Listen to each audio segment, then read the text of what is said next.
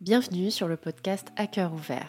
Ici, les entrepreneurs et dirigeants se livrent sur leurs difficultés du quotidien, sans filtre, loin des paillettes des réseaux sociaux. Parce que derrière tout récit de success story, il y a tout le revers de la médaille dont on ne parle presque jamais. Les virages stratégiques, les moments de stress et de doute, les crises existentielles, l'angoisse des nouveaux départs, les nuits blanches même parfois. Je m'appelle Floriane Bobet, je suis fondatrice de l'entreprise Zen Factory et c'est mon métier d'accompagner les entrepreneurs et dirigeants sur toutes ces questions, afin de réconcilier leurs objectifs de performance avec leurs besoins de sérénité. En parlant à cœur ouvert des différentes étapes qu'on est tous amenés à traverser en entreprenant, mon but, c'est avant tout de décomplexer tous ceux qui auraient l'impression d'être seuls à en baver, de réussir moins vite que les autres, et moins bien, Écouter d'autres entrepreneurs, ça permet aussi bien de se rassurer là-dessus que de trouver des éléments de réponse concrets en s'inspirant de leur parcours. Je vous souhaite une bonne écoute. Dans l'épisode précédent, je recevais Ulysse Lubin, l'explorateur au Centre Challenge. On a terminé notre échange en se disant que finalement, on est tous un peu explorateurs et encore plus en tant qu'entrepreneurs. Et le parcours de mon invité du jour est totalement à l'image de ce goût d'exploration et il résume à merveille la puissance de la sérendipité. Cette personne, c'est Louis Pile, et non Louis Pille, même si je vais écorcher son nom dans 20 secondes, donc vous m'excuserez par avance. Il va nous expliquer aujourd'hui comment à 22 ans, il en est arrivé à cartonner en proposant des prestations dans le domaine de la 3D, alors que c'était absolument pas le projet initial. Son parcours a été semé d'embûches et sa trajectoire tout sauf linéaire. Euh, lui est vraiment, il est jeune, intelligent, ambitieux, mais il est aussi humble et entièrement transparent sur ses moments de vulnérabilité ou ses difficultés quotidiennes. Alors je vous embarque maintenant dans cet échange plein de fraîcheur et de spontanéité qui va autant vous décomplexer sur vos galères que vous donner envie de porter des projets qui vous font vibrer. A tout de suite.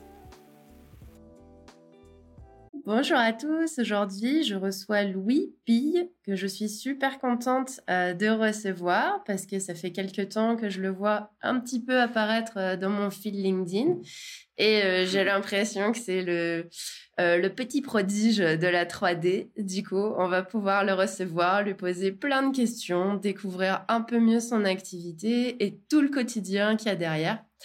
alors déjà, Louis, enchanté parce que c'est la première bah, fois qu'on se Florian, coucou à tout le monde. Enchanté aussi. Parfait. Est-ce que tu peux nous expliquer alors un petit peu ton activité, ce que tu fais dans la vie et en quoi ça consiste exactement? Ok, alors du coup moi je fais euh, je fais de la modélisation et de l'animation 3D. En gros, je crée euh, des vidéos 3D. J'essaie de modéliser en fait le produit de mes clients pour les mettre en avant euh, avec une vidéo une vidéo un peu immersive en 3D. je fais ça depuis bientôt. Enfin, j'ai commencé la 3D il y a un an. Et j'ai commencé à, avoir un peu de succès entre guillemets sur LinkedIn et à vouloir avoir des prospects et des, clients depuis euh, 5-6 mois à peine. Et, euh, et, du coup là, ça, ça grossit en, en flèche, donc du coup c'est cool. Trop bien. Du coup, euh, tu as, commencé l'apprentissage du métier il y a un an et tu as mis à peu près 6 mois à développer ta clientèle, c'est ça? Ouais, c'est ça. En fait, euh, ce qu'il faut savoir, c'est que moi j'ai arrêté les cours, parce que j'ai 22 ans, j'ai arrêté les cours il y a peut-être deux ans, parce que je voulais absolument entreprendre. Et pendant un an, un peu plus, un an, un an et demi, euh, j'ai lancé plein de projets qui n'ont pas marché. Donc je pense qu'on y, on y reviendra après tout à l'heure. Mais, euh, ouais. mais, mais du coup, voilà. Ok, super intéressant. Et euh, du coup, ça se passe comment alors avec ta clientèle? Enfin, tu es tout seul déjà? Tu travailles tout, totalement à ton compte? Ouais. Ouais, et je veux le rester, je crois. euh, ouais, je pense que j'ai un, un, peu le profil, euh, bon, même s'il est plus grand que moi et plus expérimenté que moi, j'ai un peu le profil d'Ulysse Thibault Louis. Euh, moi, au tout début, je voulais euh, créer une grosse entreprise, avoir recruté à fond et tout. Et au final, avec du recul, je me rends compte que en fait, c'est cette liberté euh, j'ai pas du tout envie de perdre. Euh, et je pense que quand on a beaucoup d'employés, c'est impossible d'être libre. Euh, ça, on peut me dire ce qu'on veut, mais j'y crois pas du tout. Donc là, pour le moment, mon, mon objectif, c'est vraiment de développer à fond mon, audience, mes réseaux. Là, mhm. je compte partir sur TikTok aussi hein, pendant tout l'été là. Ah, trop cool. Et, et de voir après, plus tard, si je peux pas créer un produit, pourquoi pas une formation euh, ou des ou un produit, je sais pas encore. Génial. Ah bah alors justement, j'allais venir. Euh, tu vois, question business model, tarification. Pour l'instant, tu fonctionnes sur quel modèle? Tu fonctionnes à la mission, à one shot, c'est ça? Ouais. En fait, moi, j'ai vachement évolué. Et franchement, genre en six mois, je pense de freelance, euh, je suis passé par tous les tous, les toutes les étapes. Ah, trop cool. euh, au début, je faisais au TJM. Ouais. Mais le TJM, euh, pour te dire, il y a sept mois, franchement, il y avait, je faisais des, des, missions, je, je facturais 300, 400 balles, et je travaillais une semaine dessus, quoi. Franchement, j'étais sous-payé. J'avais mhm. trop peur de demander de l'argent et j'ai eu un déclic du jour au lendemain aussi parce que les réseaux grossissent super vite. Donc forcément, je pense que tu prends confiance en toi. et, euh, et, après, j'ai continué au TGM et je suis, je suis monté, euh, je suis arrivé à un TGM à 700 euros par jour. En fait, il y a un moment donné où ça, j'ai senti que ça bloquait euh, quand j'ai annoncé 700 euros par jour parce que des fois, tu as des projets qui peuvent durer une semaine, et 10 jours. Donc d'un coup, les gens ils, ils, calculent et ils disent ouais, ça va commencer à coûter cher. Mhm. Et du coup, en fait, maintenant, je facture plutôt au gros projet à la mission et je préfère euh, parce que tu vois, des fois, euh, j'aime bien moi tenter des trucs en 3D. Et c'est vrai que des fois, euh, le résultat est à chier. Donc, je préfère me dire, bon, bah voilà, je facture au projet. Et si je prends plus de temps, bah, c'est mon problème. Et du coup, l'idée, c'est vraiment de charbonner à fond. Et comme ça, tu vois, des fois, je termine des projets. Là, j'ai terminé un projet à 7000 euros. j'ai mis 5 jours, tu vois. Du coup, ah ça te fait, ça te permet de faire un truc assez cool. Mais parce que j'ai travaillé, par contre, comme un fou pendant 5 jours. j'avais aucune pause. je faisais ça comme un baiser, quoi. Donc euh, du coup forcément. Et je préfère ce système-là, tu vois. Mm-hmm. Ah ouais, pas mal du tout. D'accord. Et euh, du coup, comment tu comment tu prices tes projets euh, C'est-à-dire quand, quand tu sais que tu vas bosser au projet, tu estimes le temps que tu vas prendre, c'est ça, sur un projet et tu factures Ouais, en, gros, c'est ça? Mm-hmm. Ouais, j'essaie de, de, de, voir aussi le temps que ça va me prendre. Après, il y a plein de critères. Hein. Il y a le temps de la vidéo. Il y a aussi le fait, est-ce que j'ai envie de bosser avec ce client ou pas? Ça, ça joue beaucoup. Euh, je me suis déjà retrouvé à baisser un peu les prix parce que j'avais absolument envie de bosser pour pour ce client-là.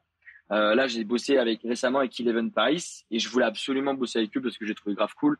J'aime beaucoup ce qu'ils font. Du coup, j'ai un peu baissé les prix. Euh, mais du coup, ouais, je fais, euh, il y a beaucoup de choses à prendre en compte. Est-ce qu'il y aura des personnages à animer? Ça, c'est le plus long, le plus dur. Euh, et combien il y aura de scènes, les transitions, tout ça. Il y a, beaucoup de choses à prendre en compte. Mais avant, moi, je faisais pas très bien mes briefs. Et c'est aussi ça, en fait, le problème, c'est que du coup, je me retrouvais à, penser que ça allait me prendre deux jours. Au final, ça me prend une semaine, quoi. Mmh, ouais.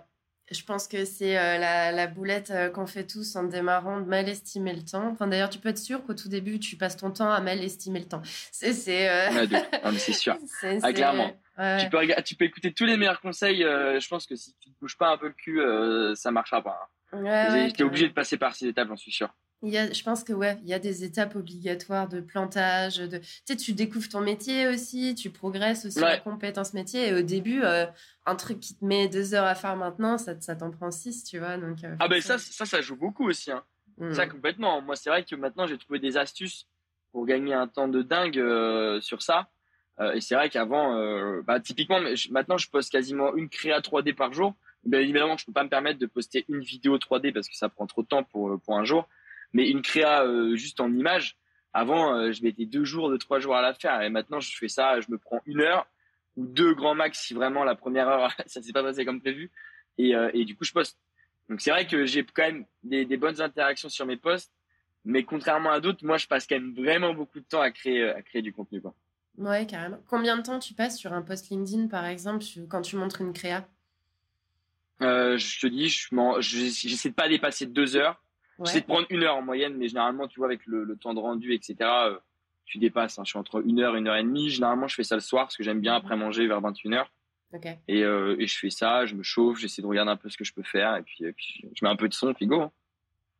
Ok, cool. Et du coup, bientôt TikTok alors? Ouais, ouais. Bah, en fait, au début, tout le monde m'a forcé à y aller.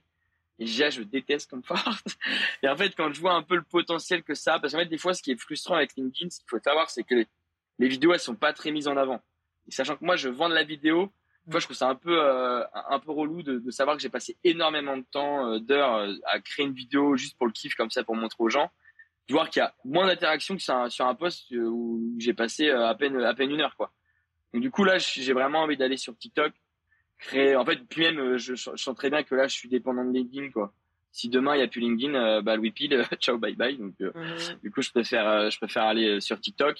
Et je pense qu'il faut vraiment se focus sur un seul canal. En fait vraiment se focus canal par canal quoi. Là j'ai bien rodé LinkedIn.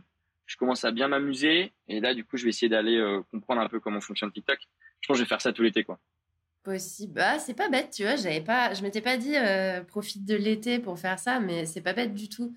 Parce qu'il y, y, a une ambiance. Bah, t'as moins de clients. Euh, t'as moins de clients, puis il y, a une y a une ambiance TikTok l'été, en fait.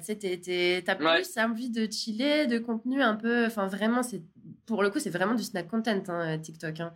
Ah, complètement. Euh, c'est l'enfer, hein, la dernière fois. En fait, j'avais supprimé l'appli pendant au moins un an et je l'ai réinstallé là il y a une semaine. Et en fait, c'est un vortex, ce, truc. Ah tu l'ouvres, c'est fini, quoi. Même moi, hein, euh, qui suis mhm. pas trop réseau, en vrai, euh, enfin, c'est pas que je suis addict parce que là, je peux le supprimer. Mhm. Mais si je me mets dessus, j'ai le malheur de me mettre dessus, je peux rester des heures. Hein. C'est un truc de fou. Hein. Ah, c'est trop bien fait. Mais t'as toujours envie de voir la suivante, en fait. Totalement. C'est euh, hyper. Euh, enfin, sur le coup, je l'ai rouvert ce truc et quand je l'ai fermé, je me suis dit non mais c'est l'enfant de Satan qui a créé ce truc. Tellement c'est bien fait et tellement ah, c'est étudié pour te rendre complètement accro. Quoi. Incroyable. Euh, et du coup, donc ok, six mois à bosser, à commencer et tu as commencé à choper tes premiers clients il y a six mois. C'était quoi ton meilleur mois que tu as fait cette année? En termes de chiffres? Ouais. Euh, 11 000. Ah ouais, franchement, bravo. En, termes de chiffres, 11 000, ouais. Super. Euh, mais en fait, euh, j'ai vite compris que, parce que tu vois, je voyais tous les, tous les conseils sur LinkedIn de dire double tes prix, etc. Donc l'idée, elle est bonne. Mhm. Le problème, c'est que moi, au début, je doublais mes prix, mais j'avais qu'une audience de freelance, en fait. Donc forcément, j'avais des demandes de mecs en freelance qui, qui auraient bien aimé avoir une vidéo. Sauf qu'ils voulaient pas dépasser 1000 euh, ou 2000 euros la vidéo, donc forcément, il y a un moment donné, ça bloque. Et du coup, là, j'ai commencé un petit peu plus à prospecter. Avant, je le faisais pas du tout. Euh, et là, maintenant, euh, tu vois, j'essaie de, checker un peu les, les, boîtes que j'aime bien. Et généralement, euh, je crée soit une petite animation, un petit truc, pour leur montrer que j'ai envie de bosser avec eux. Et dans la plupart du temps, ça marche. Là, j'ai fait avec Jacques ça n'a pas marché du tout. Mais dans la plupart du temps, ça marche. Quand tu crées une petite vidéo, un petit truc, ça donne, c'est beaucoup plus puissant qu'un qu'un simple message de prospection, quoi. Ok, ouais, je suis assez d'accord. Euh, effectivement, il faut pas hésiter à, à, personnaliser à fond la prospection et puis à bien cibler les boîtes avec qui on a vraiment envie de bosser. Ouais. Et, forcément, ça fait gagner du temps hein, en pros. Il y a des fois, il vaut mieux y aller ouais, à, la précision, euh, jeu de fléchettes, euh, plutôt que balancer le filet et essayer d'attraper beaucoup de poissons. Ça peut être plus efficace. Ah, fort. Mais de toute façon, moi, je, au début, je te dis, je faisais pas du tout de prospection. Mais à un mm. moment donné, j'étais obligé parce que bah, sur LinkedIn, on peut, on peut dire ce qu'on veut, mais il y a quand même énormément de freelance, euh, d'indépendants, etc. Et en fait, je pense que les gros CEO de boîtes, donc ceux qui ont du budget, en tout cas pour moi, euh, ils sont rarement, euh, en tout cas, ils, ont, ils voyaient rarement mon contenu. Donc du coup, ou alors ils sont trop sollicités pour m'envoyer un message. Mm-hmm. Du coup, bah, c'est moi qui envoyé des messages. Quoi. Ouais. Ouais, ouais, bah, belle technique, belle technique. Et alors, bon, là, du coup, es, franchement, tu as, un super parcours, tu as fait un peu une flash, euh, un coup de flash en pédale d'accélération, mais il y a toute la partie avant où tu as galéré quand même. Donc, forcément, on va en parler. Parce que moi, les ah, sujets qui m'intéressent hein. ici, c'est la galère, en fait. Ah, bah, galère, c'est très bien. Ok. Alors, vas-y, ah, raconte-nous un peu. Raconte-nous.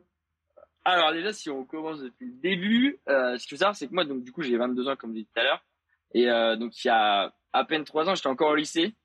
Euh, deux, non, il y a un peu plus de 2 ans, je suis encore au lycée. J'ai, euh, j'en ai chié au lycée. J'ai fait un bac S. Mhm. Si tu veux, j'ai redoublé ma première S, ma terminale S. Donc, euh, autant dire le grand chelem. Mhm. Et en fait, du coup, j'étais grave perdu parce que du coup, tous les profs me disaient que je ferais rien de ma vie, que sans études, tu fais rien, c'est pas possible, etc. Et moi, j'étais tombé à 17-18 ans, j'étais tombé euh, dans les vidéos de The Family où ça m'a marqué. Et je me suis dit, bon, vas-y, faut que je me chauffe, faut que je crée des trucs. Et du coup, je me suis mis à faire du dropshipping. Mm-hmm. Et c'est, euh, donc j'ai lancé plein de sites de dropshipping qui n'ont pas marché. Et à un moment donné, il y a un jour, il y a un site de dropshipping qui a marché, je vendais des drones. Bon, ça a marché deux, trois mois, hein, c'était pas, très long. Et là, là, j'ai fait un peu d'argent. Et c'est là où j'ai mis le premier pied dans l'entrepreneuriat. Je me suis dit, bon, j'ai 18 ans, j'arrive à gagner de l'argent si je compte, si je travaille beaucoup plus dur et beaucoup plus régulièrement, je pense que je peux faire quelque chose de gros et que tout est possible. C'est là où j'ai eu ce déclic. Mm-hmm. C'est pas grâce aux profs, hein, ça c'est sûr. et du coup, bah mes parents, mes parents, euh, ils étaient contents et tout, mais euh, ils voulaient quand même que je fasse des études. Donc j'ai une en sortie de bac, je suis parti. J'ai fait euh, donc un bachelor à l'école supérieure du digital. Et je leur avais dit, franchement, dès que j'ai une idée de business ou d'une boîte que je veux créer, j'arrête les cours. Ils m'ont dit oui, oui, oui, oui, et t'arrêteras les cours si tu veux au final, au bout d'un an, euh, ça m'a tellement fait chier que j'ai arrêté les cours et, c'est à partir de ce moment-là que j'ai lancé plein de projets. Du coup là, euh, je gagne pas d'argent, donc mes parents, merci à eux, ils m'ont grave aidé pour, euh, pour, payer mon loyer et tout ça. Donc là, j'ai été privilégié, j'assume. Et du coup, j'ai lancé plein de projets qui n'ont pas marché. Euh, une application, la le, mon plus gros projet, ça a duré 5-6 mois et c'était une application de, de rencontre pour entrepreneurs. Et euh, en fait, là, c'était horrible parce que du coup, tu travailles des heures et des heures euh, tous les jours. Les, les, tes utilisateurs, ils t'envoient chier parce que euh, ça marche pas et tout. Et ça, je peux comprendre. Hein. Et je, sauf qu'en fait, ils se, ils se rendent pas compte que c'est un petit gamin de 20 piges qui est dans sa chambre, qui a chaud, qu'on peut plus. et du coup, j'ai lancé plein de trucs comme ça qui n'ont pas marché. J'ai testé des idées, des, des produits, des applications et tout. Et à chaque fois, en fait, euh, c'est compliqué. Enfin, je trouvais ça trop compliqué à chaque fois sans, sans argent de créer un produit. Euh, donc du coup, je me suis dit bon, ça fait un an et demi que tu es dans ta chambre à lancer des projets qui qui rapportent pas. Euh, vends, tes compétences. Et puis à un moment donné où en fait, euh, j'ai commencé à me chauffer dans la 3D en parallèle de mon application. Mhm. Et moi, j'étais persuadé que pour pour qu'une application cartonne, fallait qu'il y ait une communication de dingue. Et du coup, je me suis je me suis mis à faire des vidéos 3D euh, de dingo et tout. Et en fait, les gens étaient beaucoup plus intéressés par mes par mes vidéos que par mon application. du coup, là, je me suis dit bon bah c'est c'est l'opportunité ou jamais. Les gens me proposent de l'argent pour que je leur fasse des vidéos.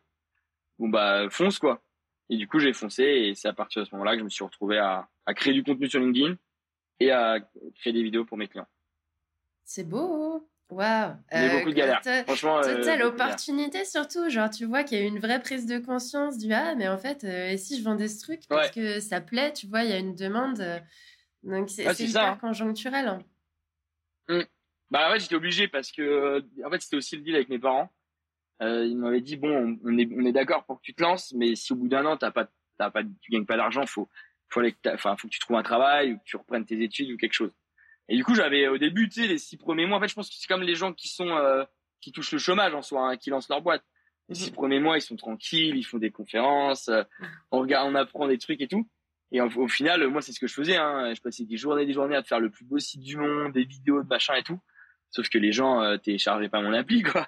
Du coup, en fait, le fondamental, c'est d'aller chercher des clients ou des utilisateurs et de les appeler, quoi. Et moi, en fait, j'avais trop peur de ça, donc du coup, euh, je faisais des choses inutiles, hein, euh, clairement. Euh, je, travaillais des logos, euh, mon branding, machin. Ouais, ça va rien. Ça me fait rire parce que je me reconnais vachement aussi, moi, surtout dans ouais. cet âge-là.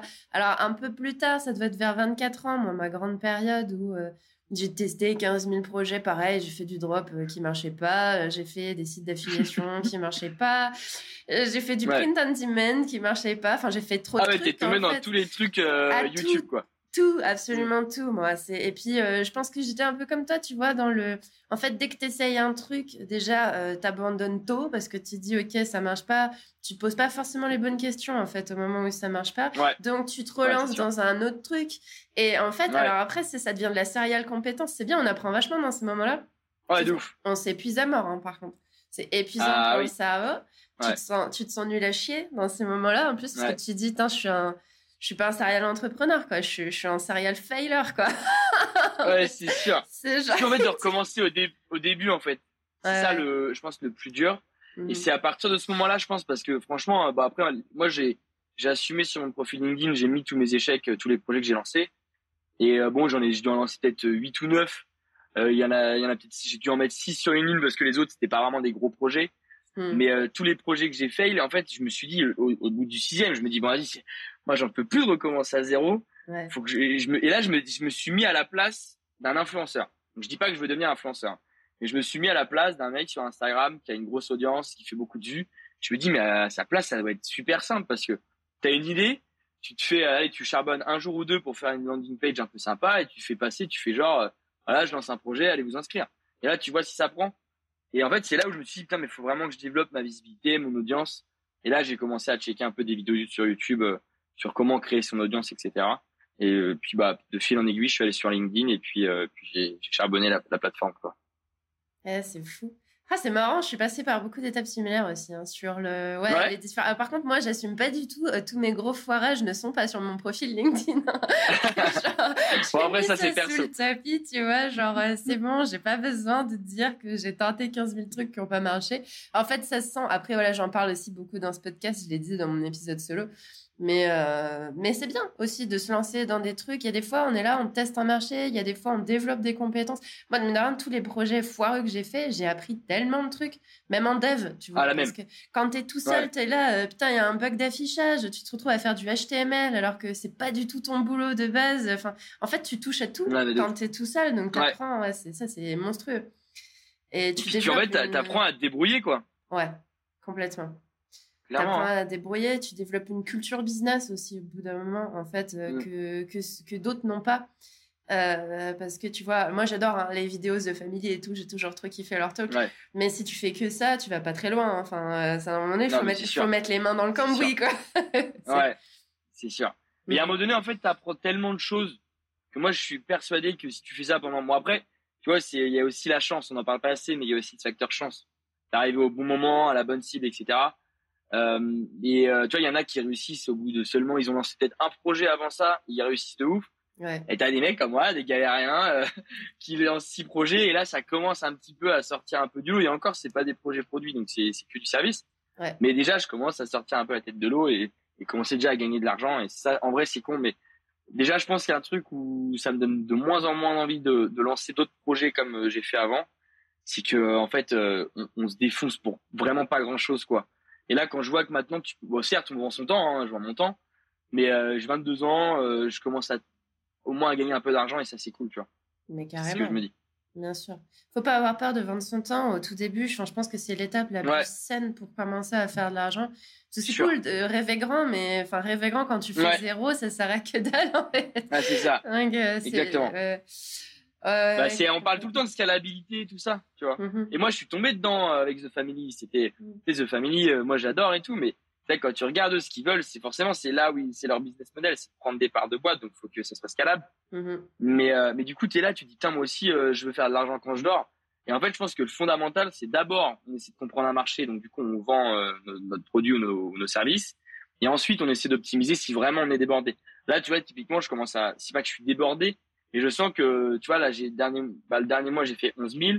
Je sens que en vendant mon temps, et à un moment donné, je vais pas pouvoir aller euh, taper 20 000, 30 000, etc. Ah ouais, t'es après, je sais pas ce que, j'ai forcément envie, mais je sais que faut que je crée une audience plus forte, je fasse plus de vues, et que du coup là, euh, je puisse lancer des petits projets, je sais pas moi, pourquoi pas faire du merch, ou lancer des NFT, ou, ou même faire des, des posts sponsorisés. Enfin, il y a plein de d'autres choses à faire quoi derrière. Ouais, ouais, j'allais y venir, mais je pense qu'on en discutera euh, des, des, NFT possiblement après. Euh, Aujourd'hui, bah du coup, ça m'amène ça m'amène à, la, à la question suivante que j'avais envie de te poser. Euh, effectivement, ouais, tu, tu, continues à vendre du temps contre de l'argent. Enfin, ça, euh, on a bien compris que tu es sur, en fait, euh, le freelance classique, quoi. Tu vois, tout simplement, tu es sur la ouais, de service. Et qu'est-ce qui te challenge le plus dans ton quotidien? Enfin, qu'est-ce qui est le moins agréable dans ce modèle-là pour l'instant, dans les moments où tu peux te sentir un peu débordé euh, bah c'est du coup euh, moi je suis un, c'est vrai de dire ça mais je suis très drivé par l'argent. Moi j'assume. Et en fait je sais très bien que tu vois quand je, je vais vendre une vidéo parce que en vrai j'ai quand même beaucoup de demandes sur LinkedIn. Il y a aussi beaucoup de demandes qui servent à rien hein, où les gens n'ont pas du tout de budget ou alors ils veulent juste savoir. Il y a des gens derrière qui attendent. Et en fait des fois j'aimerais prendre tous ces gens là pour faire un gros mois faire beaucoup de cash d'un coup le truc, c'est que je peux pas parce que je me, je me vois pas non plus accepter tout le monde, faire entrer de l'argent et en fait devenir complètement débordé entre 17 vidéos à faire, être partout, euh, les gens gueulent, etc. Ça, je veux pas du tout. Je veux vraiment la satisfaction client. Je sais que ça fait un peu, euh, c'est un peu bateau de dire ça, mais euh, moi, je veux vraiment travailler dur pour pour développer mon réseau. Et je sais très bien qu'en un fragment de seconde, ton image elle peut être détruite. Donc c'est pour ça que je fais, tu vois, j'essaie absolument d'être tout le temps souriant, de jamais faire la gueule sur LinkedIn, etc. Euh, et je pense que c'est c'est ultra important ça. Mais complètement. Hein. Mais la relation client, c'est le, le pilier de ta boîte. Donc, tes clients sont toujours tes meilleurs ambassadeurs. Hein. J'essaie de développer un truc, moi, dans ma boîte, c'est de, que chaque client me ramène un client. Parce qu'au bout d'un moment, quand tu fais ça, en vrai, tu, tu, tu gagnes vachement de temps, hein, petit à petit, en ah relation commerciale. Donc, ah, euh, non, non, c'est pas du tout bateau de dire que la relation client, c'est la base, parce que c'est mm. c'est la base de ton stress. Vu que tes clients sont contents, ils t'emmerdent beaucoup moins. Déjà, ça. tu passes des bien meilleures journées quand t'as pas 15 mails d'un client mécontent qui te demande de ah passer sur ton taf, ça c'est clair. Ouais. Et, euh, et, des clients qui te ramènent d'autres clients, ça c'est la folie. C'est le début du cercle vertueux, donc euh, c'est hyper important. Bah, et ça, je pense, la recommandation, moi je le vois du coup grâce à LinkedIn mais c'est ultra puissant. Hein. Des fois, il y a des gens qui viennent me voir, ah bah je viens de la part de telle personne, etc. Du coup, moi, je vais envoyer un message quand même à la personne pour la remercier parce que j'ai rien demandé. Et, c'est là où je me dis, c'est, c'est incroyable parce que je, moi, je suis juste dans ma chambre, je crée du contenu euh, parce que j'adore. Et je vois qu'il y a des gens qui me font confiance pour en parler à d'autres proches, donc je trouve ça cool. Mmh, carrément, carrément. Euh, moi, j'ai parlé de, de ton travail à, un de, un de mes coachés, d'ailleurs, euh, sur. Ah ouais, Peut-être que, la personne, peut que la personne reviendra vers toi ou pas, je ne sais pas, je ne peux pas le dire. Ah, pour le moment, elle n'est pas venue. Donc euh. non, bah, c'est. Mais euh, bah, t'en sais rien, hein, tu sais pas qui c'est. Et je ne je peux pas dévoiler l'identité de mes coachés. Mais. Mais ouais, ton travail, moi, je le trouve euh, super chouette. Je l'ai déjà vu passer plein de fois. Et c'est marrant parce que du coup, moi, je me, je me retrouve voilà, à recommander des gens. J'ai pas forcément bossé avec. Mais tu vois, en fait, euh, à partir du moment où tu commences à montrer, à ouvrir une petite porte sur ton travail, tu peux être recommandé même par des gens qui te connaissent pas. Et ça, c'est euh, cool. Hein. C'est la puissance des réseaux aussi, quoi. D'ailleurs, c'est ce que tu as Après, moi, il y a aussi l'authenticité. Tu mmh vois Parce que moi, des... moi aussi, des fois, j'en vois des gens euh, tu vois, bah, euh, je pense à, tout le temps lui à chaque fois, mais euh, Adriano, je sais plus son nom de famille, il, fait la gueule, mais lui, il est, il est dans Pinterest et, et j'en, j'en vois de temps en temps des mecs de Pinterest, mais je les trouve pas authentiques. Lui, je le trouve authentique, du coup, je le recommande dès que je vois quelqu'un qui parle de Pinterest, qui a besoin, un besoin de Pinterest, oh, je lui envoie masse de gens, tu vois.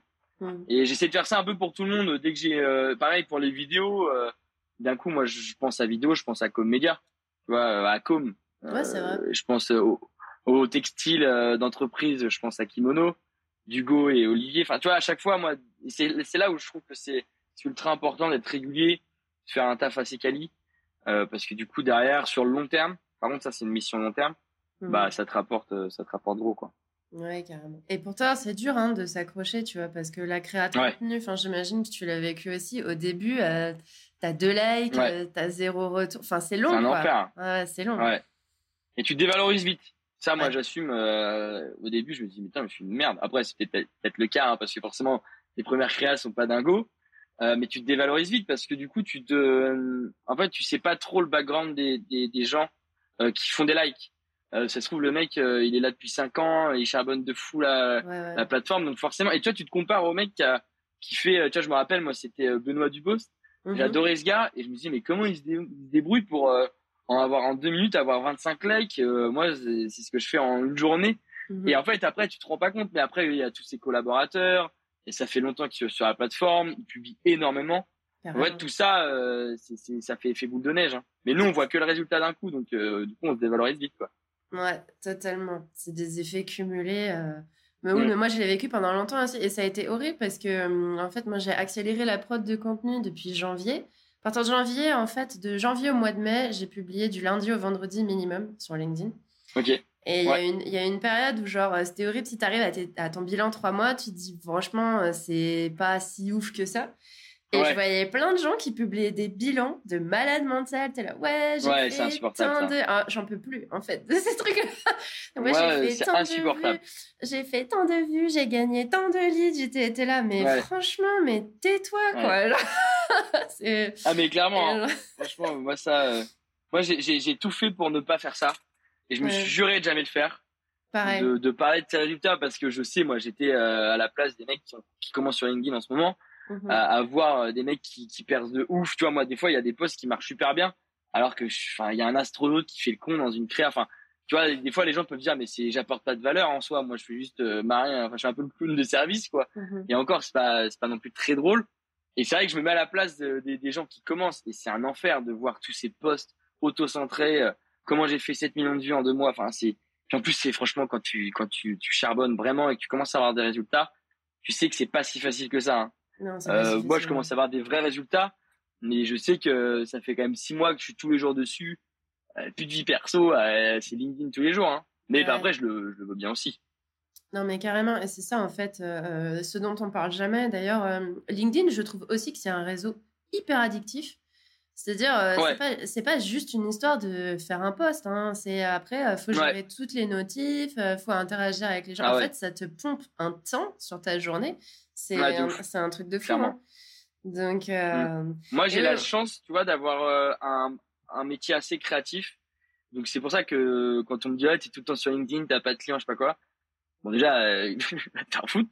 mais, mais en fait, moi, tu vois, j'ai euh, mon logiciel 3D et j'ai ma page sur mon ordi LinkedIn. Et toutes les, toutes les 10 minutes, je fais ça, tu vois, je vais sur le, un coup 3D, un coup LinkedIn.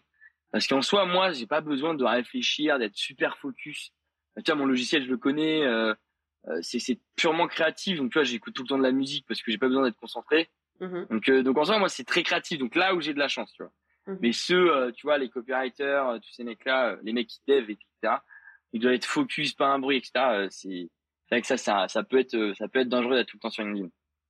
Ouais, carrément. Moi même, en fait, ça dépend. Les, j'ai, différentes phases, tu vois. Bon, les phases où je suis en clientèle, évidemment, hein, je peux pas ouvrir mes réseaux. Et après, toutes les phases où euh, je publie des comptes rendus, euh, je crée de la ressource euh, pour les entrepreneurs que j'accompagne. Et, et là, du coup, bah, c'est marre. Ou même toute la création de contenu. Enfin, c'est moi, c'est deep work. Il me faut même pas un bruit. Même mon chat qui bouffe derrière moi, ça me dérange. Tu vois ouais, ça... Donc, euh, c'est clair que les réseaux, ça devient un peu, effectivement, une petite pollution. C'est dur à gérer, en fait. Il, y a peu de gens qui en parlent. C'est un peu un killer de productivité euh, pour mm. beaucoup de professions, quand même. Mm. Mais Après, euh, ça reste très perso aussi. Hein. tu vois, moi, si je passe autant de temps, c'est en fonction de mes objectifs. Parce que moi, je veux absolument créer une grosse audience.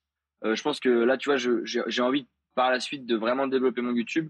J'ai vu que c'était trop compliqué d'y aller tout de suite. Euh, parce que clairement, euh, je pense qu'il faut que je fasse LinkedIn et TikTok et après envoyer tout le monde sur YouTube. Mais, mais c'est vrai que faut, faut, faut vraiment charbonner à fond, euh, mais, mais faut avoir ses propres limites, quoi. Faut pas se comparer aux autres.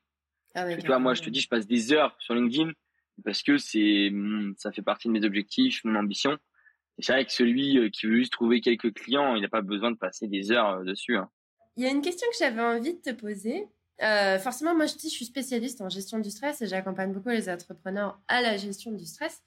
Et euh, comme si c'est un sujet un peu tabou, en fait, euh, et j'ai remarqué encore plus chez les hommes, beaucoup moins de mecs osent dire euh, ce qui les stresse. T'en as beaucoup qui vont dire non, moi. Ah, moi, je vais tout assumer. Hein. Stress, ah ouais? Pas de galère. Est-ce que est-ce que tu as des moments de stress fréquents déjà dans ton quotidien? Ah, j'en ai tout le temps, moi. Moi, je suis quelqu'un, ça se voit peut-être pas comme ça, parce que je suis pisse et tout, mais je suis euh, quelqu'un. En fait, c'est peut-être pas du stress, euh, mais j'ai toujours une petite boule au ventre. Euh... Bon, c'est carrément du stress. Hein. Mais en fait, ça dépend. Je me mets une pression pour rien. Euh, mhm. Je me, je me juge souvent. Euh... c'est un enfer, hein, ça. Tu te juges souvent, c'est-à-dire? Ouais. Bah en fait, à chaque fois, euh, tu vois, c'est là où tu vois le, le truc des réseaux. C'est que là encore maintenant, je prends du recul parce que euh, en fait, dès que je vois de l'argent qui tombe, euh, ça me rassure. Il y a que ça qui me rassure. Hein, c'est stupide. Mais en fait, avant, quand je faisais des créations LinkedIn, etc., et que tu vois, je galérais à trouver des clients et tout, et ben en fait, je me jugeais. Je me dis, mais en fait, euh, oui, forcément, il y a des mecs qui sont meilleurs que toi. C'est de la merde ce que tu fais, etc. Et du coup, franchement, je me faisais pas de cadeaux. Et, euh, et à partir du moment où j'ai commencé à vraiment taffer la vente, essayer de savoir comment je pouvais vendre plus cher, gagner plus d'argent, pour du coup prendre moins de projets, avoir plus de temps pour moi tu vois, j'essaie un petit peu de méditer, j'essaie de prendre du temps pour moi, j'essaie de créer mes propres projets, tout ça. Là, ça va beaucoup mieux. Et c'est depuis que je gagne de l'argent, quoi. Ouais. Mais avant, j'étais euh, un stressé de la vie, de savoir comment je vais, euh, je vais manger. Euh, et, en fait, c'est, c'est aussi pour ça que du coup, je sortais beaucoup moins, que je travaillais dur, que je travaillais, en fait, je travaillais tout le temps, quoi. Mm. Mais le, le, le manque d'argent, moi, c'est quelque chose qui me stresse, ouais. C'est pour ça que du coup, j'essaie d'aller en chercher le plus possible. C'est le facteur numéro un de stress euh, de la plupart des gens qui entreprennent, hein, parce que, enfin, mine de rien, c'est, ouais, ouais, non, mais t'inquiète, jusque là, tout est normal. Euh, enfin, c'est la variable qui change, la variable principale qui change par rapport avec, le salariat, c'est que, euh, bah non, as ton revenu, il est pas assuré à la fin du mois, donc ça change beaucoup de choses, forcément dans mm. la facilité avec laquelle tu vas t'endormir le soir. et, euh, ouais, non, carrément, il y a énormément de gens qui sont beaucoup stressés avec ça. Par contre, ce qui est super variable, c'est le seuil de sécurité à partir duquel tu vas commencer à te lâcher la grappe. Et, ça, enfin moi j'ai des clients euh, qui font euh, des CA de malades mentaux. Hein, tu vois, genre j'ai des clients qui sont stressés par l'argent alors qu'ils sont tout seuls dans une boîte et qui font 30 000 euros de CA par mois. Tu vois. Et, ils, ont, ils ont peur d'être là. Mais tu sais, euh, enfin, je, je, fais souvent cette comparaison avec euh, l'ancien obèse genre, qui, qui a perdu du poids très vite et qui se sent encore obèse. C'est comme l'ancien pauvre, en fait. Ah oui, ouais, ça m'étonne pas. Tu gagnes ta vie trop vite, tu te vois pas, tu vois pas ton compte en banque changer, tu vois pas ton seuil de sécurité financière se déplacer. Et euh, tu as des gens qui continuent à être stressés comme si il leur restait 5 balles, tu sais, genre le, le billet de 5 balles à la fin du mois, quoi. Ouais. Mais pourtant, moi, je suis, en plus, euh, moi, je, je suis quelqu'un qui est pas dépensier, donc, euh, tu vois, je fais pas partie des gens qui claquent euh, cinq fois leur salaire, tu vois. Mmh. Euh, non, moi, je suis quelqu'un qui est pas dépensier, et en fait, c'est juste que je suis quelqu'un qui est jamais satisfait. Et ça, ça peut être un très bon moteur, comme ça peut être un vrai poison. Ça peut être un bon moteur parce que du coup, forcément, tous les mois, je me surpasse, je charbonne de ouf et je progresse très vite. Par contre, ça peut être un poison parce qu'il y a à aucun moment dans ma vie je serais satisfait de moi, quoi. Mm. Et ça, tu vois, je le sens. Après, peut-être parce que c'est le début, etc. Mais je sais que je fais partie de ces gens-là. Je sais que je serais, je pense, euh, rarement satisfait de tout ce que je fais. Tu vois. Ça, j'en suis sûr. Pourquoi Après, ça se travaille, hein. C'est sûr. Pourquoi t'en es sûr? Euh, Parce que je sens que je suis comme ça. Hein. J'ai, tu vois, je te dis, euh, le fait d'être en échec scolaire, euh, que pendant cinq ans on dise que je serais un de ma vie, tout ça. En fait, je pense que je je cherche de la reconnaissance, ça c'est sûr. Mhm. Ça c'est le besoin profond. Et du coup, je pense que cette reconnaissance-là, j'essaie de la combler en travaillant dur, en essayant de montrer que j'ai, voilà, que je, je, réussis. En fait, je pense que c'est ça aussi, c'est cette soif de succès, cette soif de réussite, parce que justement, j'ai eu un manque de reconnaissance quand j'étais plus jeune. Et en fait, je pense que c'est quelque chose qui sera, euh, sera jamais comblé, quoi. Et moi, je trouve ça cool parce que du coup, ça me pousse à, à sans arrêt continuer à, à, à faire mieux, à, à chercher, à, à, aller créer d'autres projets dans cette nouvelle, nouvelle boîte. Et c'est pour ça que j'essaie de pas trop toucher à ça. Pour le moment, c'est pas un poison parce que je le vis très bien. Mm-hmm. Mais, euh, mais c'est quelque chose qui me motive au, au quotidien, donc euh, donc c'est aussi cool. Ouais. Bah écoute, comme tu le dis, tant que c'est pas un poison, c'est cool. Faut, en fait, il faut sentir à quel point ça te fait du bien, à quel point euh, ça t'en fait plus. C'est vrai que la course à la reconnaissance, c'est un truc qui nous anime tous. Hein. L'humain a profondément besoin de reconnaissance. Ouais, c'est sûr. Et, et c'est aussi, ça pour le coup, c'est dangereux autant en salariat qu'en entrepreneur, en, tant qu'entrepreneur. Je veux dire, parce que on, est tous animés par ça. Et euh, en tant que salarié, tu vas chercher la reconnaissance de ton N plus 1. En tant qu'entrepreneur, tu vas chercher la reconnaissance ouais, des clients, ton audience. C'est juste que c'est pas assumé, je trouve. C'est dur. Euh, alors, on l'assume peut-être un peu moins. Et puis surtout, c'est encore moins tangible parce que euh, tu cours après un truc sans avoir vraiment défini ce que c'était. Et c'est là, en fait, tous ces enjeux. Non, mais c'est sûr. je pense qu'il faut essayer de définir un petit peu et de se poser de temps en temps pour se dire, ah, mais bon, est-ce que euh, je peux définir un petit peu les contours de ce que je cherche, tu vois Parce que ça pose un cadre. Ah, mais c'est sûr. Euh, et, ça peut un peu donner une direction à ta quête. ouais. Non, mais en fait, moi, là où je l'ai remarqué, c'est que, bon, y a, je trouve pas qu'il y ait beaucoup de gens qui assument ce, ce, ce, manque de reconnaissance ou quoi, mais typiquement, tu as des gens où ça se voit, ils ont pas besoin de le dire qu'ils réussissent. Mais en fait, quand tu viens mettre dans ta bio LinkedIn euh, Forbes Under 30, etc., mm. pour moi, c'est clairement pour montrer quelque chose. Mm, mm. Quand tu mets, euh, quand tu fais des 5 posts par semaine pour dire ah je fais 5 millions de vues, pour moi c'est pour montrer quelque chose. je pense que l'être humain est fait pour ça. Il fait pas, euh, on fait pas des actions pour rien, juste pour le plaisir. ça n'existe pas. Moi je fais ça aussi pour le kiff, mais il y a quelque chose derrière que je veux montrer. Tu vois, je veux montrer que je fais des choses qui sont pour moi stylées, etc. Donc je pense qu'on a tous, euh, on est tous rêvés par, par cette reconnaissance, c'est sûr. Ouais, ouais, bah, ça c'est clair c'est clair. Et euh, c'est quoi le plus gros moment de stress que tu as eu à vivre depuis que tu as commencé? Euh, euh, En freelance? Ouais. Off Oh non, d'ailleurs, pas forcément, depuis que tu as commencé à faire des projets. Ah ouais, parce que j'allais dire c'est le bac. ah non, ouais, d'accord. ah, non, attends, parce que tu te rends pas compte, parce que du coup, moi, je redouble ma première S. Ouais. ensuite, du coup, je passe mon bac en terminale S. Je l'ai pas. Ouais. du coup, je refais une année de terminale S. Et ce moment-là, où, euh, où on me dit que j'ai 54 points à attraper. ça veut dire que si j'ai pas cette fois-là le bac, faut que je le repasse une troisième fois. Donc là, t'imagines un peu le, stress, tu dis la honte déjà, hein. la honte. Et je pense que c'est du coup ouais pendant les rattrapages. Les rattrapages, je me dis tant si j'ai pas mon bac, mais les gens vont dire quoi de moi quoi Je suis le, le, le glandu de la terre quoi. Donc ça, c'était un gros coup de stress. Et sinon après, euh, je crois que mon, mon, gros coup de stress, il va, il va rigoler, mais c'est, euh, je sais pas si tu connais la boîte Follow. Euh, non, ça me dit rien du tout. C'est une belle, une belle boîte. Euh, c'est dans le monde de l'influence. Ouais. Euh, tu pourras checker sur LinkedIn.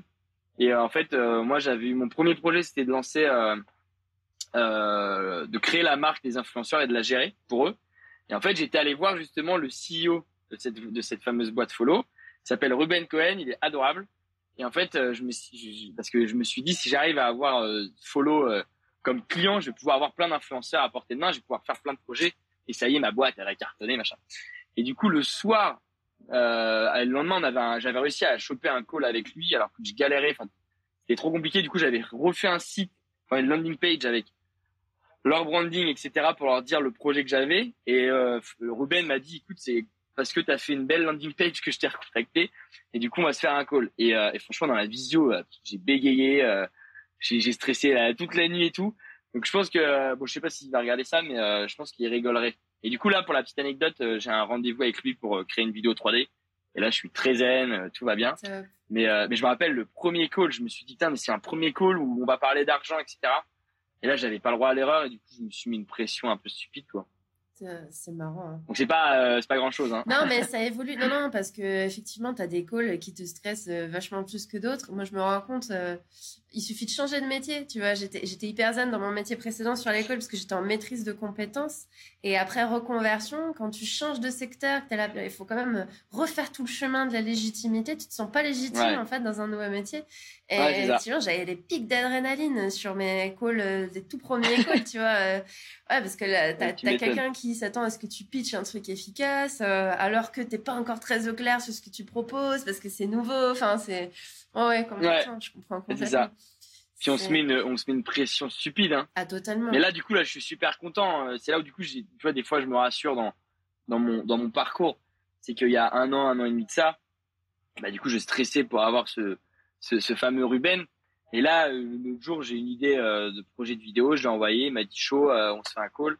Et du coup, je vais voir ce que ça va donner. Mais, mais c'est là où je vois un peu l'évolution. Avant, j'avais peur d'un call. Maintenant, limite, je suis super content d'y aller. j'ai trop hâte, quoi. Comme un gosse. Trop cool. Est-ce que tu as encore parfois des moments de doute en tant qu'entrepreneur et, et, si oui, comment tu gères alors, ça Alors, avant, j'en avais. Ouais. là, ça va être Là, c'est le moment prétentieux. avant, j'en avais, maintenant, j'en ai plus du tout. Ah, Parce que moi, je suis persuadé d'une chose, c'est que, euh, enfin, moi, je suis persuadé que le travail, ça paiera tout le temps. Et, euh, et je sais très bien que moi, je m'arrêterai jamais de bosser tant que je serai pas comblé. Euh, bon, après, il y a tous les entrepreneurs indépendants qui vont me dire, euh, non, faut trouver, faut bosser 4 heures par jour, etc. Non, moi, je fais partie des gens qui bossent comme des chiens. Mais parce que je l'ai choisi. Mais je suis persuadé que le travail, ça paiera toujours. Et c'est pour ça, du coup, que non, j'ai pas du tout de moment de doute. Parce qu'en fait, plus tu taffes, plus tu, vas avoir des compétences. Et plus tu as de compétences, plus tu, prends confiance en toi. Et plus tu as confiance en toi, moins tu de doute. Quoi. en gros, c'est un peu ma, ma logique. Hein. Euh, peut-être pas bonne, mais... Non, non, bah c'est si, si, c'est en faisant. De toute façon, c'est euh, la gestion du stress, ça se fait avant tout dans l'action. Donc, effectivement, plus tu fais, plus tu prends confiance. Non, mais c'est exactement ce que tu as dit. C'est... Euh, ouais. pas de... Bah oui, oui. Toi, t'en as encore? des moments de doute, euh, je pense que ça m'arrive euh, au, dans les moments, au, tout début des interventions publiques.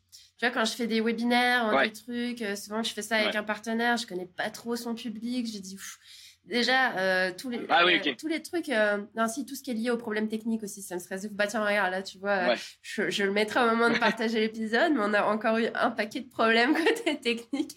Et ça c'est un truc qui me stresse pour le coup.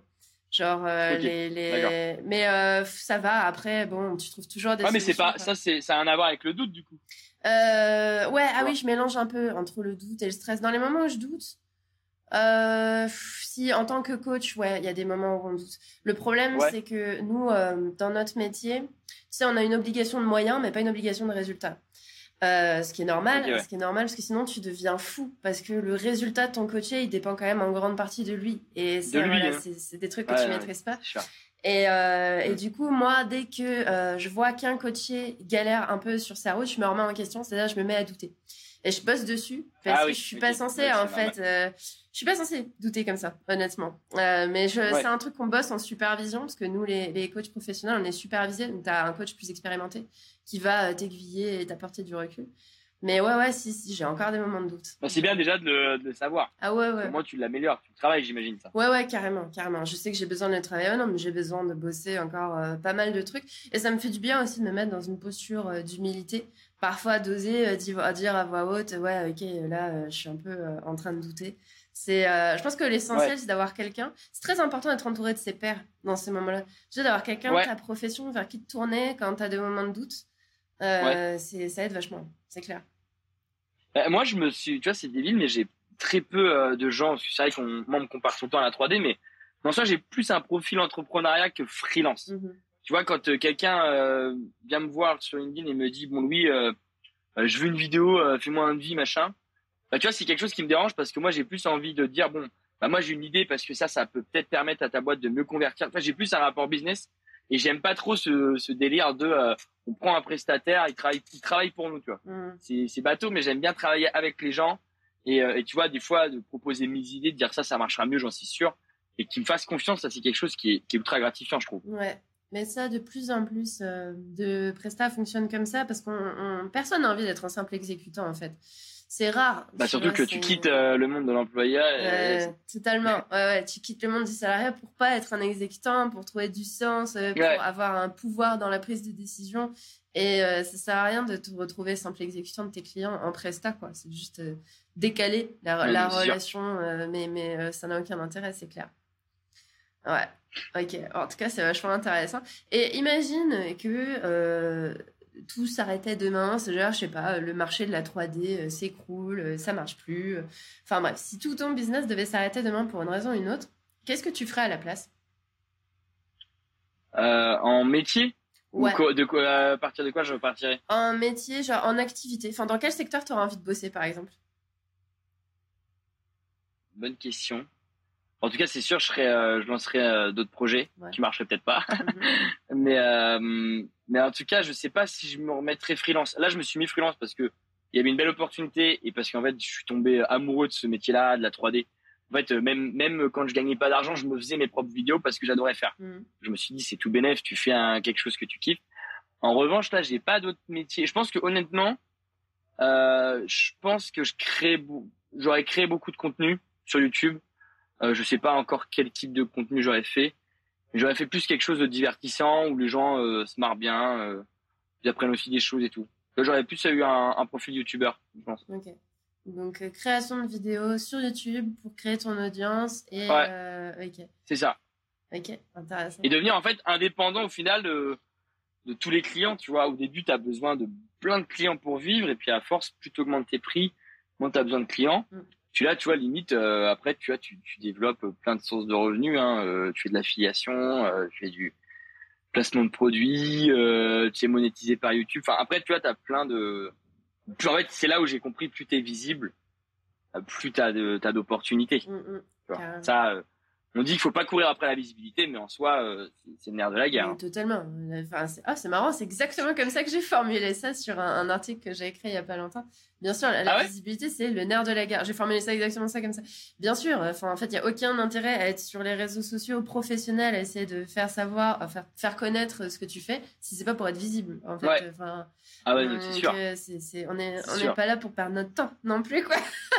un bah minimum de retour. bien, on en veut toujours plus qui est normal. Ouais, bah oui, carrément. Après, bon, il faut qu'elle serve à quelque chose. C'est vrai qu'être visible auprès euh, de gens qui qui te correspondent pas, c'est un problème. Et je pense que c'est un souci que j'ai eu moi sur LinkedIn pendant pas mal de temps parce que j'avais trop d'abonnés de mes anciennes professions en fait et du coup mon c'était un peu euh, super hétéroclite les gens qui me suivaient.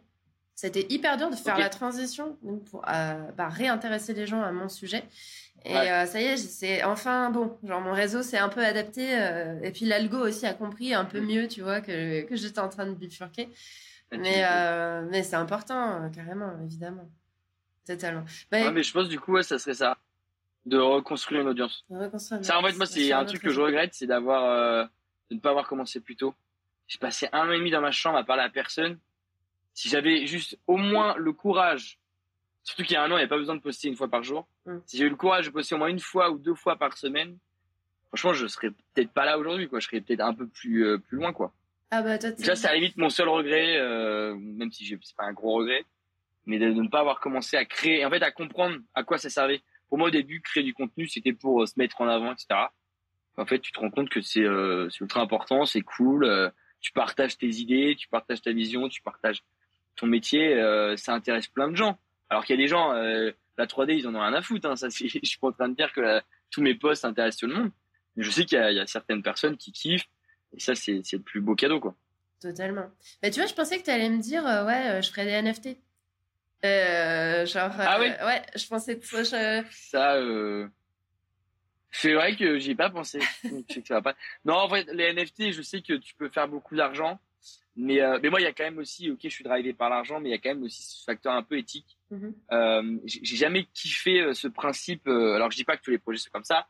J'ai jamais kiffé ce principe de créer euh, des NFT avec de la spéculation, tu vois. Mm. Qu'est-ce que t'apportes aux gens Une image de singe ouais, ouais. Et en fait, c'est ce côté-là qui m'a un peu déplu. Il y a aussi ce côté que, en gros, faut créer une audience. Et en fait, une fois que le projet est sold out, une fois en gros qu'on a, on a assez d'argent, on, on, se barre et du coup, bah, le mec qui a acheté ton œuvre, il perd de l'argent tu vois, je trouve qu'il y, a un côté un peu malsain euh, que j'ai pas aimé. Alors peut-être que je me suis pas assez renseigné, hein, ça je dis pas le contraire. Mais je non, c'est pas un truc dans lequel j'irai. Euh. Là, je suis en train de être, mais euh, mais je sais que je fais ça plus pour le kiff avant d'avoir comme objectif de sold out. Ça c'est sûr. Ok. Ouais, effectivement. Alors, il y a, y a, tout type de NFT et, et donc du coup, si tu as envie d'aller là-dedans, il faudrait que tu te sentes aligné avec le projet. C'est des NFT qui te donnent des droits pour faire certains trucs. Enfin, en fait, tout dépend effectivement de l'utilité du NFT. Mais les simples euh, collectibles, tu vois, euh, genre, euh, bah, il faut que ce soit soit une œuvre d'art vraiment, c'est-à-dire une œuvre, enfin édition limitée, enfin un truc que tu es le seul à posséder au monde. Ça, c'est un truc, je trouve que c'est cool ça.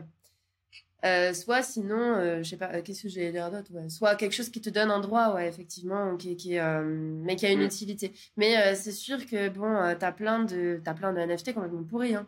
Moi, j'ai fait toutes les heures possibles aussi d'ailleurs. Hein, NFT, ah, bah, moi déjà, je fais toujours partie des gens qui arrivent un peu trop tard. Tu vois, genre t'entends parler d'une hype, es là, tu, tu regardes de loin, tu dis ça a l'air d'être de la merde, et puis euh, je dis bon allez, je vais essayer quand même. Et comme euh, bah j'arrive juste un temps trop tard par rapport à toutes les hypes, et bah souvent je fais n'importe quoi parce que je comprends rien. Donc ouais, non, mais euh... au moins tu l'as bien. ouais, mais après je suis dans la crypto depuis très longtemps, mais la hype des NFT, je veux ça depuis longtemps de loin. Je me dis tiens, je je je, je comprends que ça et je comprends enfin vaguement que certains NFT ont effectivement une vraie utilité, mais euh, il faut aller vraiment se bouger pour bien comprendre les projets, comprendre l'écosystème qu'il y a derrière. Enfin voilà, c'est euh, particulier quoi. Mm. En fait, moi, ce que j'ai compris, à la limite, ce qui me plaît le plus, c'est que là, tu vois, j'avais un projet. C'est que moi, comme j'adore faire des vidéos, j'aurais, avec mon astronaute, je kifferais faire une mini-série, en fait. Donc, il y aurait cinq épisodes. Mm. Ce serait des petits épisodes d'une minute, d'une minute trente. Et en gros, chaque épisode raconte une petite histoire. Et à chaque épisode, tu pourras acheter et gagner un NFT, tu vois. Ah, et en fait, je veux, et en fait, et quand tu arrives à la fin de l'histoire, donc à l'épisode 5, le NFT, logiquement, c'est l'NFT qui coûte plus cher. C'est un peu le truc gold que tout le monde veut, etc. Du coup, là, je suis en train de, de travailler un peu l'histoire. Je pense que je vais faire TikTok cet été et, euh, et ce, ce, petit projet-là mhm. pour voir un petit peu comment ça marche. Alors peut-être que personne va m'acheter mes trucs, mais, euh, mais j'ai envie de créer plus vraiment une histoire autour du produit euh, plutôt que de juste de je sais pas de, de, balancer des visuels un peu jolis et de dire bon en espérant que ça prenne quoi. ouais ouais bah écoute euh, toi tu vois déjà tu as commencé à réfléchir. Ça me fait tu me fais penser à Ulysse un peu dans le côté euh, explorateur. On sent que tu as besoin d'explorer tester faire plein de nouveaux trucs et, c'est chouette. Et en même temps le dire tu as 22 ans quoi. Donc c'est c'est ça bah, c'est ce que je dis souvent Ulysse c'est un peu mon c'est un peu notre daron à tous hein. non mais c'est vrai moi j'adore Ulysse. J'adore ce qu'il fait parce que euh, moi je me retrouve beaucoup dans ce qu'il fait même s'il est beaucoup plus vieux. Mais, euh, mais en fait moi j'aime bien ce côté euh, je m'en foutiste. Je crée mes trucs, que ça plaise ou que ça plaise pas, c'est pareil. Et je, je lance des trucs. Mhm. Là je vois sur TikTok, j'adore ce qu'il fait. il, il, teste des trucs, franchement, j'aurais même pas pensé qu'il y a un mec qui teste ça. il teste des, de comment apprendre à dessiner en je sais pas combien de temps, enfin, des trucs. Et en fait, je trouve ça ultra intéressant. T'as envie d'en savoir plus, savoir ses techniques. Et c'est divertissant, t'as envie d'en savoir plus, quoi. Moi qui ai un peu un esprit curieux, je trouve que c'est trop cool. Et du coup, moi, j'aime bien euh, ce genre de profil. Que des mecs qui se prennent trop sérieux, euh, ça, je déteste. Ouais, c'est exactement ça. Puis on n'a pas besoin de se prendre au sérieux en plus euh, pour, bah, pour réussir sa vie. C'est-à-dire, dans le sens de réussir sa vie, genre bien gagner sa vie. T'as pas besoin d'avoir le melon pour bien gagner ta vie. T'as pas besoin d'avoir le melon pour avoir le rythme de vie que tu veux. Enfin, en fait, c'est. T'as besoin d'avoir le melon tout court, en fait. Ouais, mais c'est sûr, ça sert à rien. Hein. Franchement, ça sert à rien, ça fait fuir tout le monde. Mm, mm. Et, euh, et, par contre, bon, ne pas avoir melon, c'est une chose, mais ça ne nous empêche pas d'être fiers. Et je trouve ça hyper intéressant aussi de ressentir cette fierté, de voir un peu ce qu'on accomplit, de pas le perdre de vue euh, dans les moments où voilà, euh, on est un peu plus en panique, un peu plus stressé. Euh, écoute, toi, en trois ans, t'as fait masse de trucs. Du coup. et quand tu, quand tu te regardes trois ans en arrière, qu'est-ce que tu te dis sur le chemin que tu as parcouru? Euh, bah, qu'on a bien avancé, mais que c'est pas fini. Quoi. Il y a encore un bon, bon bout de chemin à parcourir. Parce que moi, je, en fait, je pense que je suis très ambitieux, donc euh, ça peut être un peu pris, euh, ça peut être un peu prétentieux de dire ça, mais non, je suis très ambitieux. Euh, mais c'est non, par contre, je suis assez content de voir que enfin, après, après être resté enfermé trois ans, je voyais beaucoup moins mes potes, j'avais pas de meuf, tout ça. Je, je, suis content de voir que là, enfin, je récolte certains fruits, quoi et surtout que je m'éclate. Mm. C'est ça. Et c'est un peu le truc qui me dérange à l'école, c'est que moi à l'école on m'a toujours dit de faire des études, on m'a jamais dit pourquoi les faire, parce qu'apparemment fallait réussir. Mais en fait au final je pense que la réussite et je le comprends de plus en plus grâce bah, à tous ces mecs comme Ulysse, Ulysse, euh, Thibaut, mm. tout ça. euh, je me rends compte qu'en fait, euh, pour moi, la réussite, c'est déjà c'est ultra personnel et c'est aussi de faire quelque chose qu'on kiffe. Au début, moi, je pensais que la réussite, c'était avec l'argent. Quand je vois qu'il y a des mecs qui gagnent 10, 15 000 balles par mois et qui, qui, font la gueule, qui font pas la joie de vivre, qui sont dépressifs, moi, je suis très bien avec ma vie, là. Tu vois, je, bon, après, je gagne bien d'argent, euh, commence à, à, gagner pas mal aussi, mais, mais c'est pas le, c'est pas ça ce qui me rend le plus heureux, tu vois. C'est de savoir que je fais des projets qui me plaisent, je sais que je, je, fais, je fais kiffer certaines personnes, donc je trouve ça cool. Totalement. Bah écoute, euh, je trouve que c'est une très belle conclusion pour euh, cet échange aujourd'hui. Est-ce qu'il y a quelque chose que tu aurais envie d'ajouter ou euh, une question que je t'ai pas posée et que tu aurais aimé que je te pose? Non, peut-être plus à la limite sur la... Parce qu'on n'en parle pas souvent, mais de la vie perso et, professionnelle. Parce que je pense qu'elle est mhm. intimement liée, enfin elle est carrément liée en fait. je trouve qu'on n'en parle pas beaucoup. Moi, je, je pense que c'est ultra compliqué de différencier la vie pro et du perso. Euh, moi, je sais que moi, je donne, enfin, ma, vie, c'est mes projets en fait. Donc, euh, tu vois, de là à dire, de, de là, euh, pour moi, la vie, de, faire la différence entre le pro et le perso, c'est comme si, tu vois, à partir des 18 heures, hop, je parle plus du boulot, je parle plus de mes projets, je parle plus rien. Et pour moi, ça, c'est pas, c'est pas dans, ma, dans, dans ma définition. Donc, tu vois, bon là, j'ai pas de meuf, hein, mais mais si j'avais une mhm. copine, je sais très bien que ça, c'est, c'est, c'est vraiment fondamental de pouvoir parler avec elle de mes projets. Après, ça veut pas dire que je suis euh, auto-centré, il faut parler tout le temps de moi. Mais je sais que c'est quelque chose que, qui est ultra important de parler, euh, parler de mes projets, comment j'avance, euh, mes galères, tu vois. Et je trouve que ça, dans la mm. vie de freelance ou d'entrepreneur, je pense qu'il y a beaucoup de gens qui arrivent pas à faire, qui essaient de faire la distinction, mais qui n'y arrivent pas. Et je pense que c'est ultra normal. En fait, je pense que c'est, pour moi, c'est pas possible de faire la distinction. Après, c'est perso. Hein. C'est euh, compliqué. Ouais, ouais, c'est compliqué. En fait, moi, je parle souvent d'équilibre pro-perso parce que le temps qu'on attribue à chaque sphère de sa vie est différent. C'est-à-dire, le temps passé en couple, par exemple, ça reste des moments de qualité. Si tu bosses 18 heures par jour, il te reste plus beaucoup de temps pour ton couple, tu vois. C'est sûr. Euh, en revanche, c'est clair que euh, tout est intimement lié. C'est-à-dire, moi, c'est pareil. Je, passe énormément de temps en, en couple parce que c'est très important pour moi. Bah oui. Par contre, tout le temps que je passe en couple, c'est comme tu le dis, beaucoup, beaucoup de temps à échanger sur les projets, beaucoup de temps euh, à se projeter, à partager les ambitions. Et ça, effectivement, euh, je pense que quand tu entreprends, c'est un peu en toi. Tu vois, enfin, ça fait partie des sujets que tu as besoin de changer. Mais même dans le cercle amical, en fait, c'est pareil. C'est-à-dire que tu as besoin de pouvoir en parler avec tes amis, quoi. C'est sûr. Et moi, d'ailleurs, c'est euh, pas la petite anecdote. Moi, je pense très sincèrement que je pourrais, bon, à part un coup de foudre ou je sais pas quoi, je pourrais jamais me mettre avec quelqu'un euh, qui est pas à son compte ou qui est pas ambitieuse ou qui a pas de projet. Parce que fait, je pense qu'à un moment donné, il y a un décalage. Si toi, tu es tout le temps en train de courir euh, à lancer des trucs bon, qui marchent, qui marchent pas, et si tu as une autre personne en face qui est complètement l'inverse de toi, qui est un peu timide ou qui, enfin, qui a pas envie de lancer des choses, je pense qu'à un moment donné, ça peut mm. bloquer, tu vois. C'est pour ça que je pense que le pro est quand même rarement euh, et souvent lié au perso. Et puis après aussi, ce qu'il faut ajouter, c'est que là, c'est là vous avez la vision d'un gamin de 22 ans. Hein. Moi, euh, là, pour le moment, je ressens pas du tout l'envie de, de partager ma vie, d'être en couple, faire des enfants. Là, c'est pas du tout mon ambition. Donc, c'est aussi normal. Ça, c'est pour ça, euh, apprendre mon, mon discours avec des pincettes, quoi. Ouais, totalement. Ah bah ouais, ouais, tu, tu, tu fais bien de le préciser parce qu'effectivement, euh, il y a beaucoup de jeunes aussi qui sont à fond et qui te disent ouais non mais c'est normal, moi je m'en fous, je suis passionnée et tout. Et, effectivement, quand euh, tu es en couple, que tu as des enfants, tout ça change parce que tu as ah bah, envie de répartir ton temps différemment. Et c'est normal, en fait. Euh, c'est normal. C'est à, différents moments de nos vies, on a des priorités différentes. Et puis, il y a des gens qui ont euh, jamais d'enfants ou, qui restent euh, un peu des loups solitaires.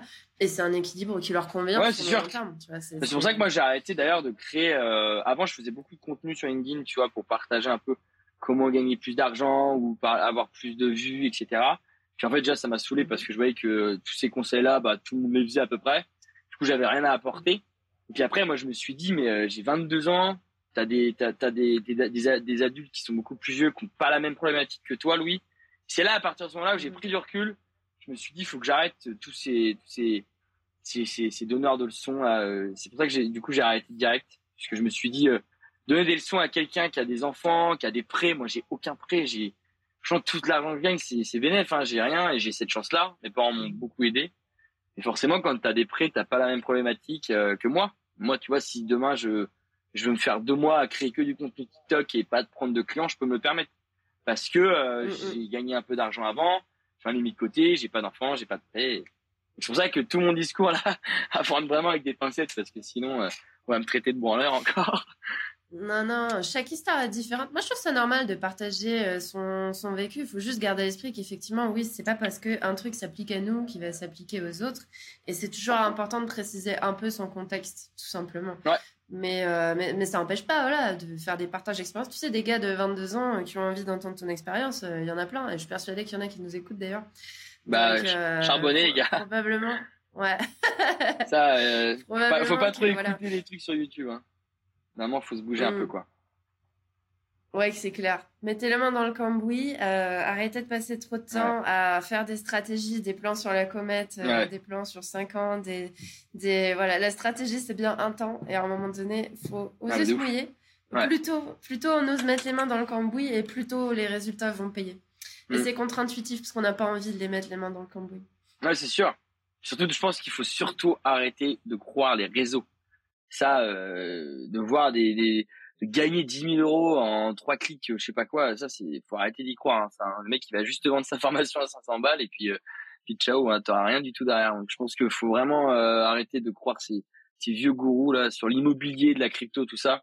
Parce que moi, je suis sûr que ces mecs-là, ils ont pas une thune. il faut genre ils en ont parce que, ou alors ils ont de l'argent parce qu'ils ont vendu de la formation derrière. Donc, euh, c'est un peu pathétique ça. En tout cas, merci beaucoup, Fan. C'était très cool. Je que j'ai pas l'habitude, je refuse souvent parce que c'est pas un truc qui m'attire euh, le podcast. Mais j'ai trouvé ton invitation adorable et je me suis dit ça peut être avec grand plaisir. Et moi aussi, je dis un grand merci à Louis pour avoir partagé une heure de son temps avec moi pour aborder énormément de sujets qui font partie de la vie de beaucoup d'entrepreneurs. Les réseaux, les galères, les changements de projet, les opportunités improbables et aussi la difficulté à envisager la séparation entre vie pro et vie perso. Et je me permets de rajouter ce passage du coup parce que j'ai pas forcément pensé à creuser ça dans la discussion au moment où on s'est dit au revoir. Euh, donc je voudrais revenir rapidement sur ce dernier point. Il est certain qu'envisager les deux avec une séparation nette, donc le pro, le perso, c'est pas forcément réaliste. Et c'est encore plus dur quand on est à son compte. Parce que nos problèmes perso nous affectent pendant les heures de boulot, bon, ça comme les salariés. Mais plus qu'un salarié, notre boulot va nous préoccuper pendant les moments perso et on est en turbine permanente en fait. On, travaille en toile de fond, on a tout le temps le boulot en fait en arrière-plan dans notre tête. Alors l'idée, c'est pas de chercher à avoir une approche utopique et de vivre dans un monde où tout est compartimenté de manière claire, où on a les moments de travail, les moments perso, et quand on est dans les moments perso, on pense plus au travail. Euh, c'est pas ça l'équilibre pro-perso, et c'est pas de cette manière-là qu'il est sain de l'envisager.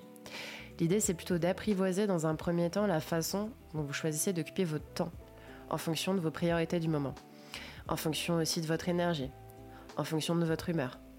Et pour ça, il faut bien garder à l'esprit que l'énergie, surtout par définition, c'est fluctuant. Et donc c'est normal d'avoir des moments où on a envie de tout donner, on a une pêche d'enfer, et d'autres moments où l'énergie n'est pas à son plus haut et on a plutôt besoin de ralentir au contraire. Ces pics-là, ces fluctuations, c'est totalement naturel et il faut les écouter. C'est en tant qu'entrepreneur qu'il faut encore plus les écouter qu'en tant que salarié parce qu'on n'a pas de garde-fou. La durée des phases d'énergie c'est variable d'une personne à l'autre et ça évolue aussi pour chacun de nous au cours de la vie. Euh, voilà, il y a quelques années, moi j'avais des phases d'énergie beaucoup plus longues qu'aujourd'hui. Aujourd'hui, j'ai des périodes où je peux être à fond pendant une semaine et avoir vraiment besoin de ralentir la semaine suivante. Donc j'ai des cycles d'énergie plutôt courts. Les, les plus jeunes ont des cycles d'énergie plutôt longs. C'est assez naturel, surtout quand on se lance. Donc pour reprendre l'exemple de Louis, euh, qui est clairement dans une phase d'énergie haute en ce moment. Il a charbonné pendant six mois euh, et il avait donc un, bon niveau d'énergie pour continuer sur cette lancée.